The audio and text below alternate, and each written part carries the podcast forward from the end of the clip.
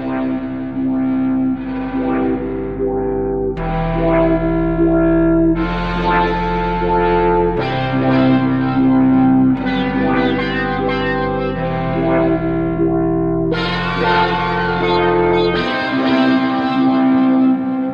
嗯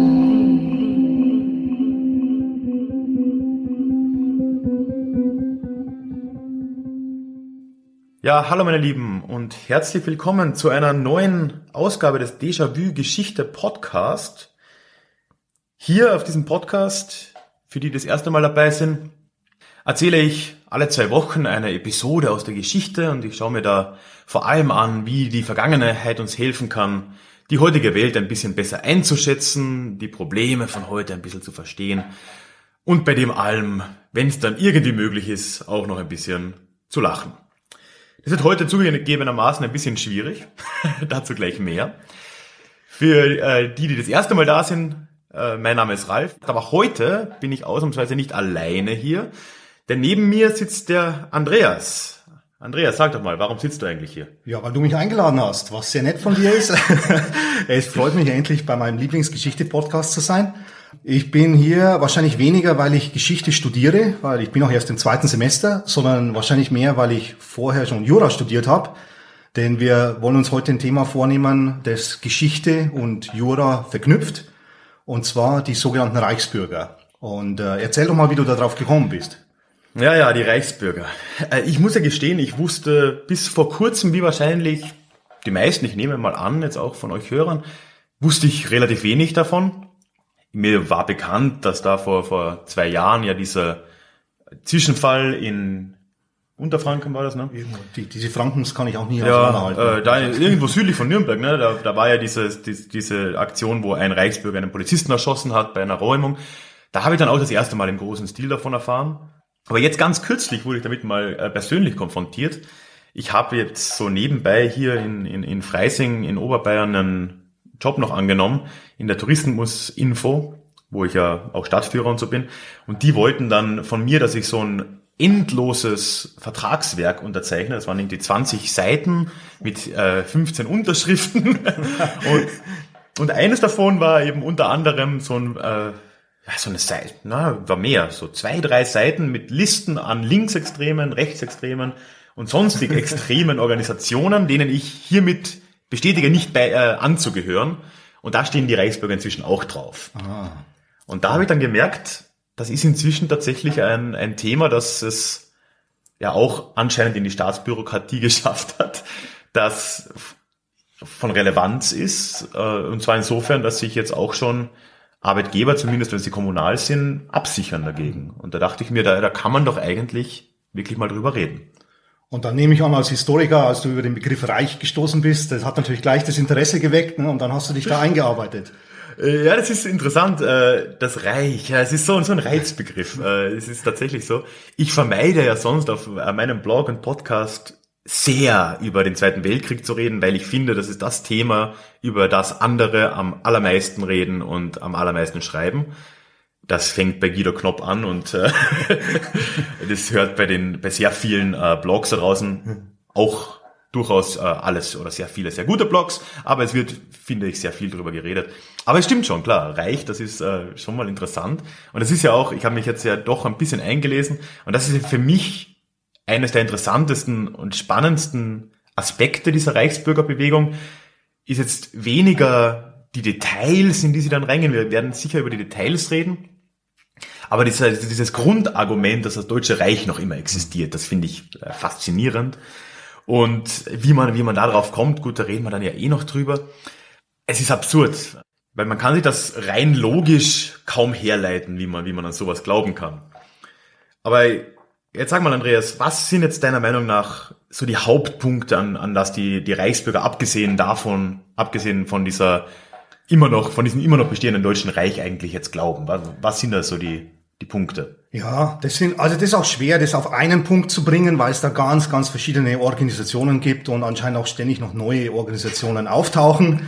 Aber im Wesentlichen, du hast es schon angesprochen, die glauben an den Fortbestand des Deutschen Reiches in unterschiedlichen Grenzen, glauben dadurch auch, dass die Bundesrepublik Deutschland kein legitimer Staat ist. Äh, eines ihrer Argumente ist, dass das Grundgesetz gar keine richtige Verfassung sei oder dass Deutschland keinen Friedensvertrag abgeschlossen hätte und deshalb äh, keine Souveränität erlangt hätte und noch immer besetzt wäre.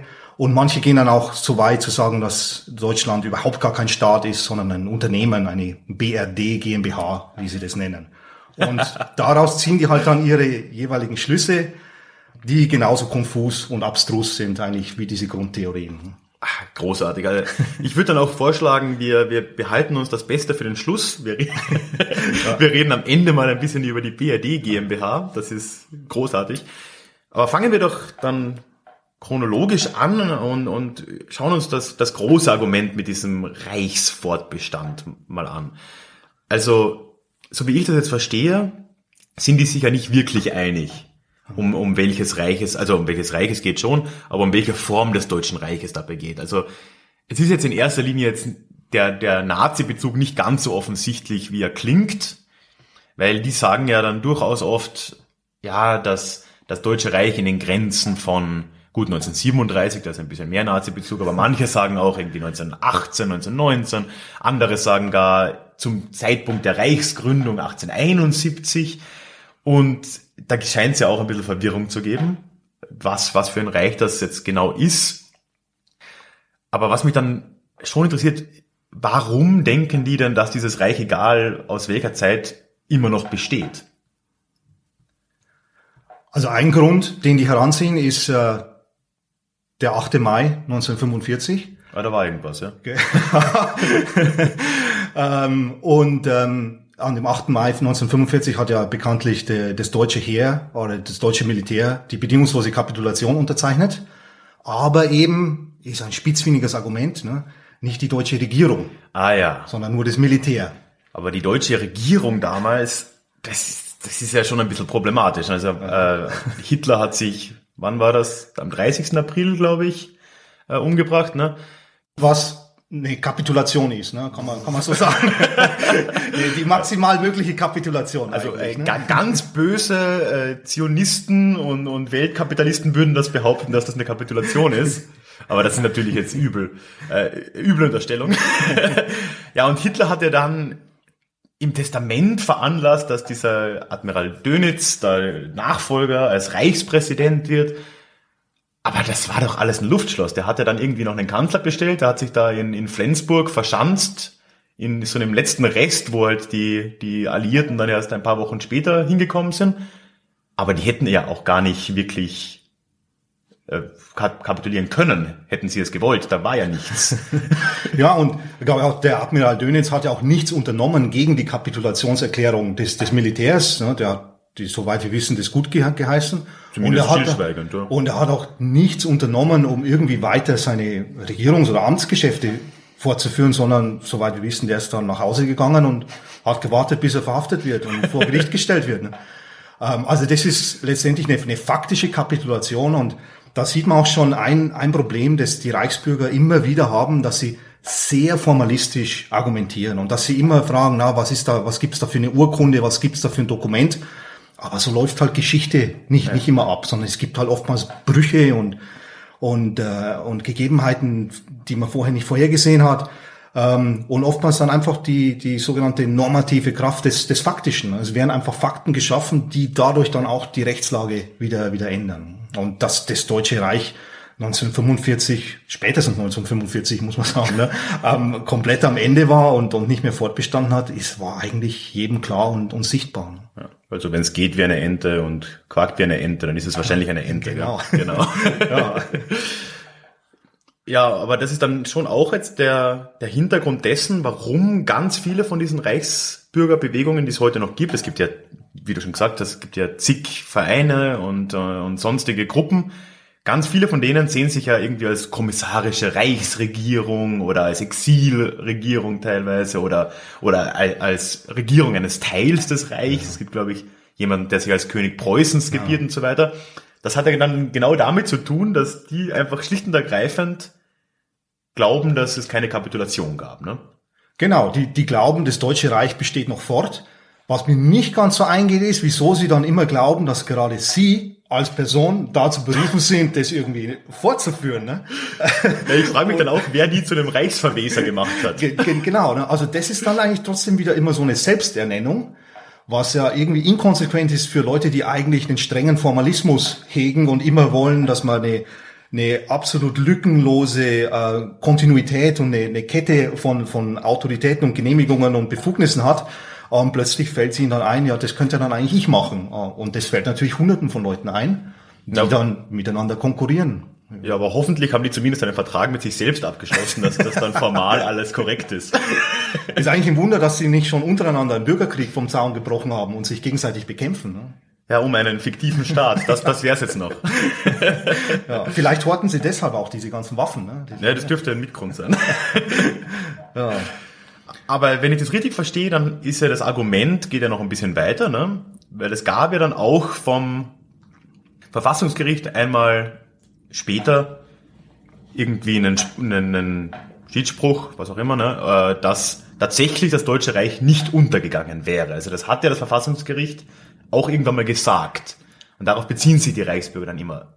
Ja, da, da sprichst du was an. Das ist wirklich, glaube ich, die, die, der komplizierteste Aspekt, den wir heute äh, besprechen werden. Es gibt ein Urteil des Bundesverfassungsgerichts, also des westdeutschen Bundesverfassungsgerichts von 1973. Das war ein Urteil zum sogenannten Grundlagenvertrag. Das war ein Vertrag zwischen Westdeutschland und Ostdeutschland. Und in diesem Urteil steht natürlich eine Menge. Und als Reichsbürger oder Verschwörungstheoretiker kann man sich halt da ein paar Sätze rausziehen, äh, wie immer, die einem passen. Und einer dieser Sätze lautet eben, das Deutsche Reich ist noch existent. Das Deutsche Reich ist allerdings nicht handlungsfähig. Und die Bundesrepublik Deutschland, also Westdeutschland, wurde nicht als Rechtsnachfolger des Deutschen Reichs benannt, sondern als identisch, allerdings geografisch nur teilidentisch. Oh. Genau. also da muss man sagen, selbst für einen Juristen ist das schwere Kost. Man, man merkt da eigentlich schon richtig an den Formulierungen, dass man da was an den Haaren herbeigezogen hat, was einem eigentlich überhaupt gar kein Fundament hat, weder im Völkerrecht noch im westdeutschen Verfassungsrecht. Und die Grundlage war natürlich das, das Problem, wie sollte Westdeutschland mit der DDR umgehen? Weil es war ja, der Grundlagenvertrag war das erste Mal, dass formal ein Vertrag geschlossen wurde zwischen den zwei deutschen Staaten. Versteht das richtig? Ne? Genau. Und, und die Bundesrepublik Deutschland hatte ja bis, bis ein paar Jahre vorher auch eigentlich noch die Politik, dass man die DDR nicht anerkennen darf und hat auch anderen Staaten, Kuba, glaube ich, ist es mal passiert, auch dann die Entwicklungshilfe zum Beispiel gestrichen, als die diplomatische Beziehungen mit der DDR aufgenommen hatten. Und beide Staaten, also sowohl die Bundesrepublik im Westen als auch die DDR im Osten, hatten auch den Anspruch auf die Wiedervereinigung, natürlich unter vollständig anderen Bedingungen jeweils, ne? Ähm, und hatten auch irgendwie den Anspruch, das gesamte deutsche Volk zu vertreten. Und also das war ein, ein riesiges Kuddelmuddel. Und da wollte sich das Bundesverfassungsgericht letztendlich nicht, nicht richtig festlegen. Ne? Und, und es wollte halt der DDR trotzdem nicht den gleichen Status zusprechen wie der Bundesrepublik Deutschland, musste aber einen Vertrag zwischen den beiden genehmigen. Ähm, und deswegen ist es eben da auf so eine, ja, zwischen, ich will gar nicht sagen Zwischenlösung, weil es löst eigentlich gar nichts, ne? aber auf so eine Zwischenausflucht oder Erklärung oder Scheinerklärung ähm, ausgewichen. Und da picken sich eben die Reichsbürger jetzt diesen einen Satz raus, wo, es, wo eben das Bundesverfassungsgericht gesagt hat, das Deutsche Reich existiert fort. Den zweiten Satz, dass die Bundesrepublik Deutschland identisch ist mit dem Deutschen Reich, den verschweigen sie halt. Wobei die legen ja den ganzen Stadt- und Kommunalbeamten dann immer irgendwie 300-seitige äh, Pamphleten vor. Also sollten sie vielleicht auch selber mal weiterlesen. Könnte man auch, ja. könnte man eigentlich auch verlangen. Aber gut, okay. Dann haben wir ja den kompliziertesten Teil, wie du sagst, eigentlich schon fast hinter uns. Also, also ja. viel, viel glaubwürdiger werden die Argumente jetzt nicht mehr, oder? Nein, es wird eher lustiger, eigentlich, Ach, würde ich sagen. Beziehungsweise okay. aus, Jurist, aus juristischer Sicht wird es dann, wird's dann eigentlich einfacher. Ein weiteres Argument, das die Reichsbürger immer bringen, ist, dass es kein, dass Deutschland niemals einen Friedensvertrag abgeschlossen hat. Ähm, und dass deshalb der Krieg nicht beendet sein kann. Ja, aber das stimmt doch, oder? Also äh, Deutschland hat ja keinen Friedensvertrag. Das stimmt auch wieder rein formell, äh, dass nach dem Zweiten Weltkrieg kein Friedensvertrag abgeschlossen wurde, aber kann ich die Gegenfrage stellen, warum bräuchte man einen? Ja. Warum braucht man einen? Ja, dass kein Krieg mehr herrscht, ne? Ja. Aber äh, andererseits, das letzte Mal, dass ich nachgeschaut habe, war auch kein Krieg. Genau. schon, und schon ziemlich lange, ne? Und ja, ziemlich erfolgreich, ja. Also wenn nicht gerade die Reichsbürger schießen, ist, ist Stimmt, äh, ja. kaum kriegerische Verhältnisse. Das ist ein weiteres Beispiel, wo man sieht, man braucht nicht immer einen Vertrag auf dem, was draufsteht, um die Wirkung zu erzielen, die man mit diesem Vertrag erzielen wollen würde. Man kann einen Frieden auch bekommen, eben durch, zum einen durch eine Kapitulation, wenn einer aufgibt, braucht man auch keinen Vertrag mehr. Ne? Wie beim Boxkampf. Wenn einer K.O. ist, dann müssen die sich nicht einigen, wer gewonnen hat.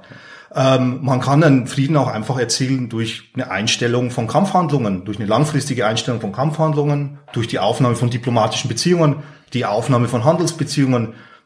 Insbesondere die Bundesrepublik Deutschland wurde dann auch in Bündnisse eingepflegt, ich meine, die DDR auch in den Warschauer Pakt, aber die Bundesrepublik Deutschland in die NATO, in die Europäische Union.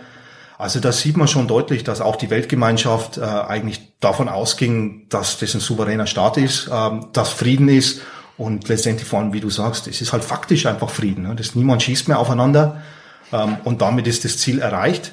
Und dann gab es ja schließlich noch den 2 plus 4 Vertrag 1990 im Rahmen der, der deutschen Einigung, der eigentlich dann auch alle Wirkungen eines Friedensvertrages in sich hatte. Und der muss nicht so benannt sein. Hey, I'm Ryan Reynolds. At Mint Mobile, we like to do the opposite of what Big Wireless does. They charge you a lot, we charge you a little. So naturally, when they announced they'd be raising their prices due to inflation, we decided to deflate our prices due to not hating you.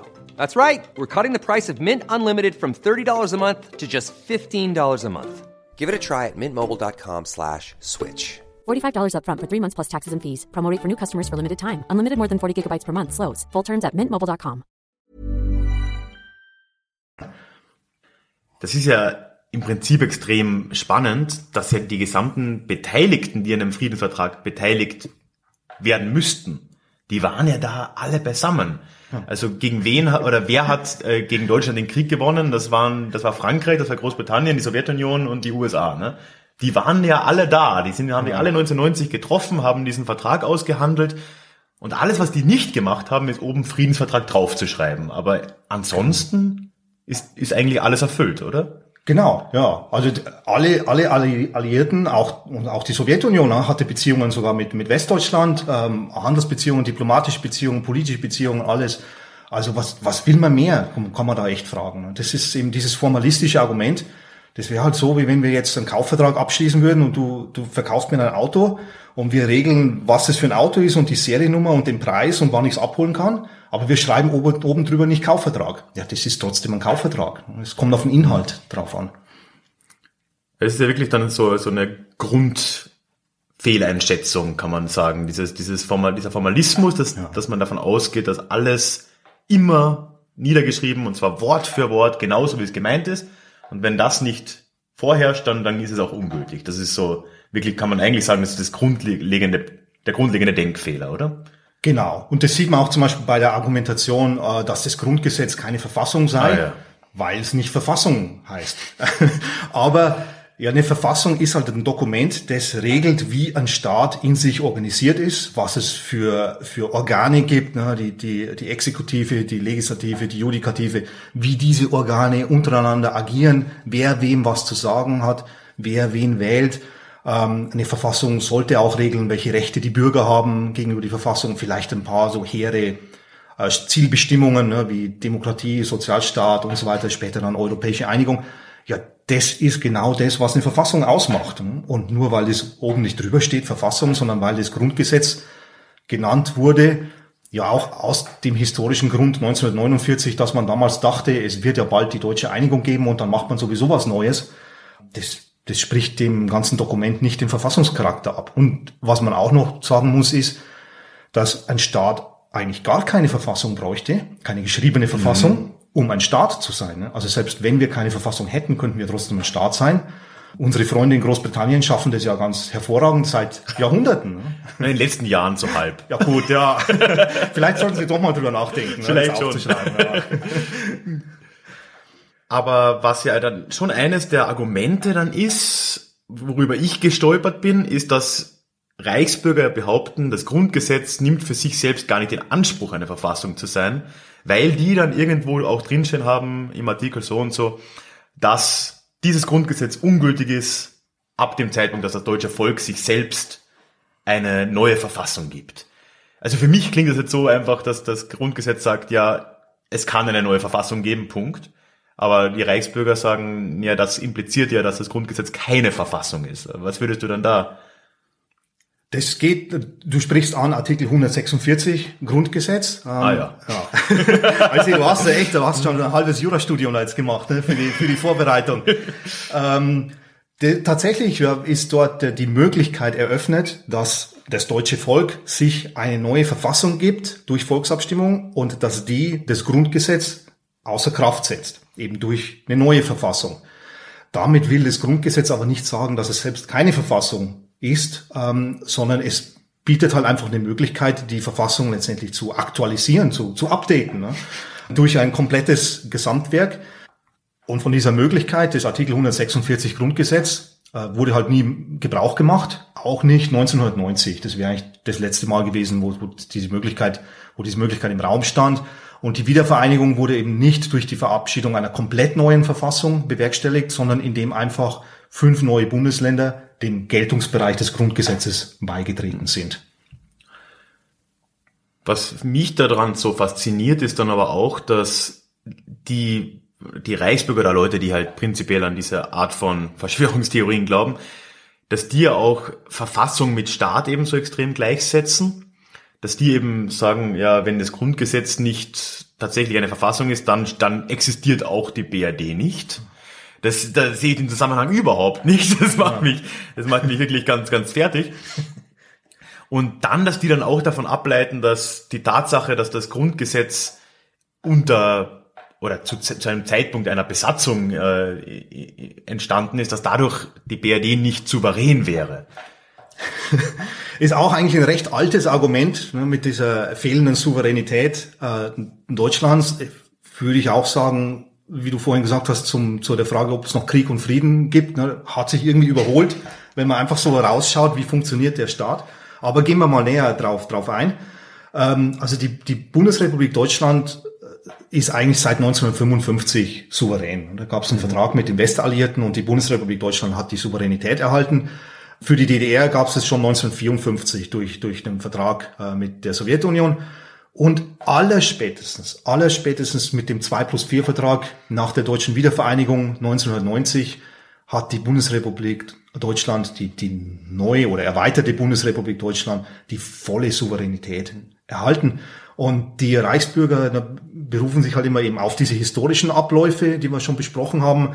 Zum anderen aber auch darauf, dass es halt Truppen ausländischer Staaten, also insbesondere NATO-Staaten auf, auf deutschem Boden noch gibt. Aber die sind halt auf Einladung da. Ne? Das, da gibt es ja Verträge, da gibt es das NATO-Truppenstatut und das ist ein Abkommen. Und wenn Deutschland aus der NATO austreten will, dann würden die Truppen sich verziehen. Und äh, im Übrigen hat ja auch Deutschland Bundeswehrtruppen stationiert in anderen Ländern, ne? in der Türkei manchmal, wenn sie noch nicht gerade wieder rausgeworfen werden. In Litauen zurzeit, in den USA, in Kanada ist die deutsche Luftwaffe, ähm, sie sind natürlich in, in einem kleineren Rahmen als die US-Truppen hier, aber ich glaube, das liegt wohl eher am Geld. Ja, das, das ist Wir haben ja nicht mal genug Helikopter für, um in Deutschland rumzufliegen. Ja.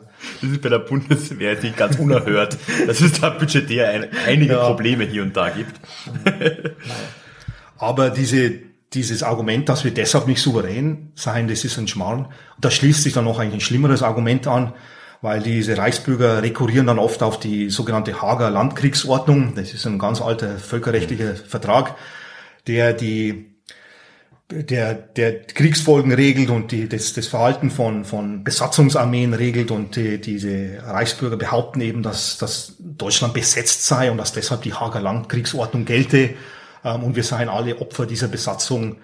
Und daraus ziehen die halt dann auch wieder extreme Rechtsfolgen ähm, für sich. Also unter anderem, dass, dass dann, wenn eben der bundesdeutsche Staat ein Bußgeld eintreibt oder ein Rundfunkbeitrag oder ein, ein, was weiß ich, eine Strafe oder sonst was, ein Urteil vollstrecken will äh, wegen Kindesunterhalt, sei es sonst was, ne, dann wehren sich die Reichsbürger dagegen und sagen, das wäre halt illegal, weil erstens der, die Bundesrepublik Deutschland gar nicht bestünde und deshalb hätte sie gar keine Berechtigung dazu und außerdem sei das eine Plünderung der Zivilbevölkerung, ja, weil das ist der Begriff aus dieser Hager Landkriegsordnung, also man sieht schon ein bisschen antiquiertes Vokabular.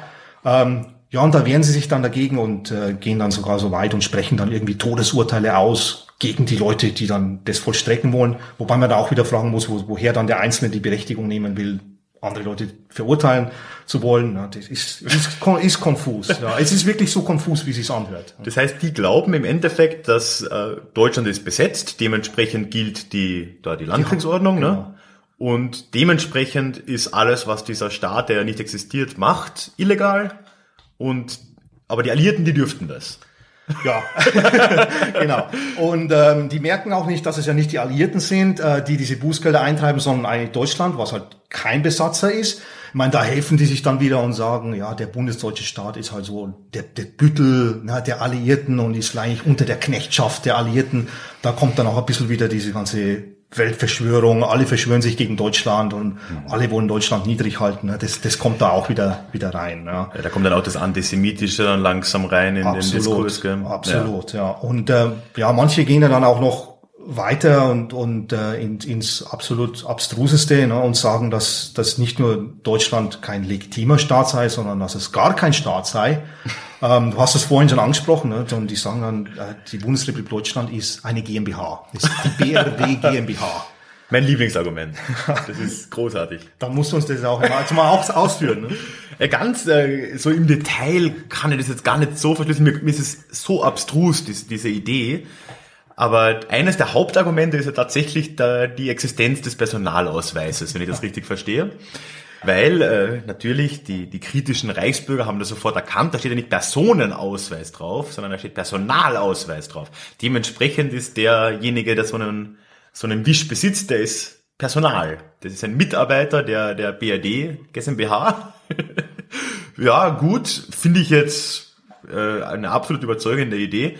Weil die Tatsache, dass mein Personalausweis mich zum Personal macht, das ist so, wie, wie mich ja bekanntlich mein Führerschein zum Führer macht. oh ja. Naja. Ich, ich sehe schon, du strebst auch eine Führungsrolle an in dem, in dem Bereich. Ja, ja, deswegen habe ich mir den Führerschein ja geholt. Ah, sehr schlau. Ich, ich war da bei den Fragen ein bisschen irritiert. Ich, ich fand es sehr verkehrslastig. Oh ja. Also ich finde, als Führer hat man auch andere Aufgaben, aber naja. Aber wie viel mehr, also ist da ja nicht dahinter. Mir, mir, mir sind, sind sonst keine Beweise, Beweise unter starken Anführungszeichen, bekannt, dass Deutschland eine GmbH sein solle. Na, das ist, also das ist wirklich komisch, weil das äh, der Punkt zu sein scheint, auf den die meisten von denen abfahren. Ne? Also wenn man sich ein bisschen so die Literatur von den Reichsbürgern durchschaut oder deren YouTube-Kanäle anschaut oder sowas, das ist eigentlich immer so das wichtigste Argument. Dabei ergibt es am wenigsten Sinn, weil auch eine GmbH ähm, kann halt nur gegründet werden auf Grundlage eines Gesetzes und eines Handelsregisters, das ja wieder ein Staat erlassen muss. Also die kann ja nicht im, im rechtsfreien Raum oder im staatsfreien Raum erlassen werden. Und dann die, die, die Folge, die die Reichsbürger daraus ziehen wollen, ist ja auch, dass sie dann behaupten, ja, die BRD sei eine GmbH und da trete ich jetzt aus und dann bin ich nicht mehr Mitglied. Mhm. Und die übersehen halt, dass man aus einer GmbH nicht austreten kann. Also eine GmbH ist halt kein Verein, sondern da halt, da hält man Anteile und wenn man keinen anderen findet, der die einem abkauft oder wenn die GmbH nicht in Kurs geht, ja, dann, dann hat man die an der Backe. Also so leicht kommt man nicht mal aus einer GmbH raus. Also ja. das sieht man auch schon wieder, man muss einfach wirklich oftmals nur ein, zwei Schritte weitergehen und dann, dann fällt das, das Konstrukt von den äh, vollkommen in sich zusammen. Das heißt, sie ignorieren eigentlich den größten Teil des Wortes GmbH, weil sie das mit beschränkter Haftung komplett ausklammern.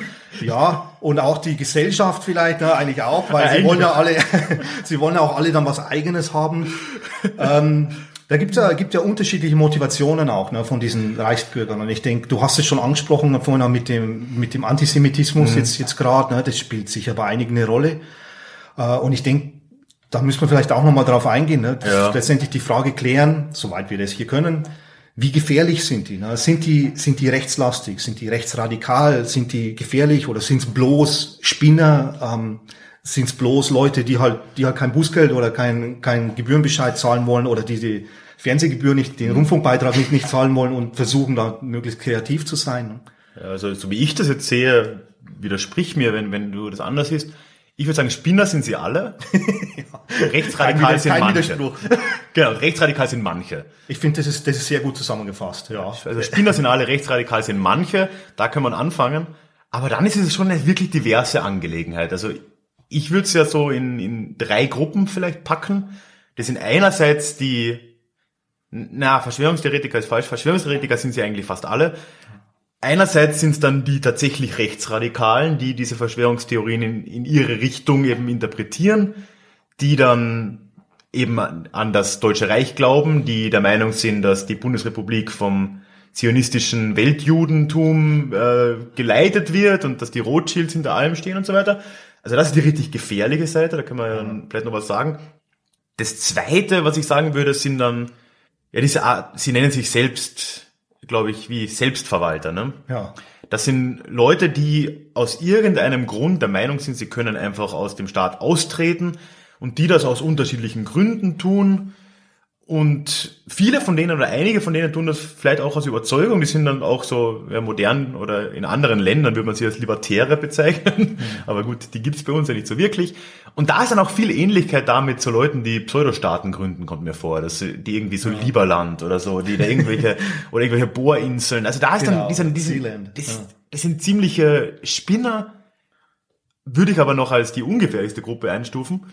Und dann die dritte Gruppe, das sind wirklich einfach nur Leute, die aus finanziellen Gründen da drin sind. Die sind einerseits, äh, wollen die keine Bußgelder zahlen, hat übrigens noch nie funktioniert. Also ich glaube, jeder Reichsbürger hat entweder irgendwann Bußgelder gezahlt oder den Polizisten erschossen. Und die anderen, die sind eigentlich noch ärger, wobei für die habe ich schon wieder fast Sympathie. Die verkaufen den anderen Spinnern irgendwelche Dokumente, die ihnen bestätigen, dass sie jetzt äh, aus der Republik ausgetreten sind und dass sie jetzt frei sind oder im Ersatz dann irgendwie dem Deutschen Reich angehörig sind und die verkaufen dann Pässe und die verkaufen Personal, nein, Personenausweise und die halt einfach dafür ein mega Geld verlangen. Ganz, ganz ehrlich, das ist, glaube ich, ein Riesengeschäft. Äh, Ich meine, die verkaufen Reichspässe und äh, Reichsgeburtsurkunden und Reichsstaatsangehörigkeitsurkunden, Reichsführerscheine, ähm, weiß nicht, äh, die, die, tragen dann die Grundstücke ein in ein Reichsgrundbuch und so weiter und so weiter. ne? Also da ist, da ist, glaube ich, bei vielen ist da einfach eine kriminelle Ener- Energie dahinter. Aber ich meine, jetzt, wo du es erwähnst, das ist eigentlich gar keine schlechte Idee. Ehrlich gesagt. Ja? Machen wir was aus. Also ich meine, könnte man ja, wir können sagen, weiß ich nicht, wir repräsentieren das letzte Reich der Inka in Südamerika. Ne? Ich glaube, die haben auch keinen Friedensvertrag geschlossen mit den Spaniern. Da bin ich mir ziemlich sicher. Ja. Also die, die bestehen auf jeden Fall fort. Oder die Azteken auch. Ja, und die Maya, Das römische Reich überhaupt Römer, mal. By- Byzanz. Das hört ja gar nicht mehr auf. Also, ja, das ist wirklich, ja, dann machen wir das. Jetzt haben wir einiges eigentlich vor. Ich, ich finde jetzt da noch länger Podcast, das ist Zeitverschwendung. Das stimmt, ja. Na. Wir sollten jetzt einfach mal rausgehen und, und anfangen. Ja, machen wir uns an die Arbeit. Machen wir uns an die Arbeit. So, bevor es jetzt aber an die Rückeroberung unseres, unserer Maya-Privilegien geht und bevor ich mich an das, an das Drucken der Pässe mache, dann trotzdem nochmal die altgewohnten Hausmeisterthemen zum Schluss. Also erstmal nochmal danke an Andreas, dass du heute da warst. Gerne, ihr habt mir Spaß gemacht. Ja, jetzt, mir, mir auch, ich hoffe euch auch. Der Andreas hat auf seinem Blog, übrigens ein sehr lesenswerter Blog generell, hat er auch nochmal die, ja, die juristischen Argumente dieser Reichsbürger sich ein bisschen genauer vorgenommen und einfach mal entkräftet. Und wenn ihr irgendwann mal in einem Streitgespräch, Gott bewahre, mit einem Reichsbürger endet, da kann euch das vielleicht helfen. Ich, äh, unten in den Notes findet ihr auch nochmal den Link dazu. Schaut auf jeden Fall mal vorbei. Unten findet ihr sonst auch wie immer natürlich noch die Anmeldung zu meinem E-Mail-Newsletter. Da freue ich mich immer über Anmeldungen. Feedback könnt ihr mir immer per E-Mail am besten schicken. Ich bin unter feedback at deja-vue-geschichte erreichbar. .de habe ich vergessen. Nochmal. deja-vue-geschichte.de Schreibt mir da gerne mal eine E-Mail. Ich antworte auf jede Mail. Und ich freue mich extrem von, von euch zu hören. Und ansonsten, wie immer, wenn ihr das auf iTunes oder sonst wo hört, äh, freue ich mich einfach über Bewertungen, freue ich mich über, über Rezensionen und so weiter. Das hilft mir dann einfach ein bisschen Sichtbarkeit für den Podcast auch zu entwickeln. Ja, und dabei belasse ich es dann auch wieder. Erste Show mit einem Gast. Ich habe das Gefühl, dass das hat ganz gut geklappt. Lasst mich wissen, was ihr dazu sagt. Ja, und wir hören uns dann in zwei Wochen wieder. Tschüss. Tschüss auch von mir.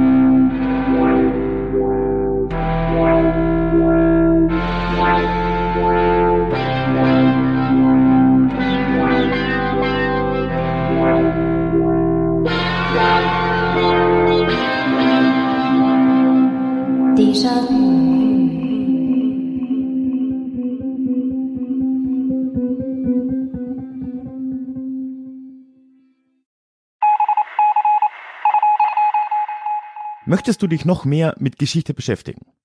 Dann werde doch Teil der Community und hol dir deine persönliche Dosis Geschichte regelmäßig ins Postfach mit dem Déjà-vu Geschichte Newsletter. Dort erwarten dich abwechslungsreiche Geschichte-Häppchen, zweimal im Monat direkt in dein E-Mail-Postfach, Austausch mit mir, ich kann dich erreichen, du kannst mir direkt antworten und ich melde mich auch garantiert wieder zurück. Und als Dankeschön das exklusive Hörbuch Psoffene Geschichte, wie Alkohol die Geschichte prägte. Direkt zum Download nach deiner Anmeldung. Alle weiteren Infos zum Newsletter findest du verlinkt in den Show Notes oder auf ralfgrabuschnick.com slash newsletter. Ich würde mich sehr freuen, dich dort begrüßen zu können.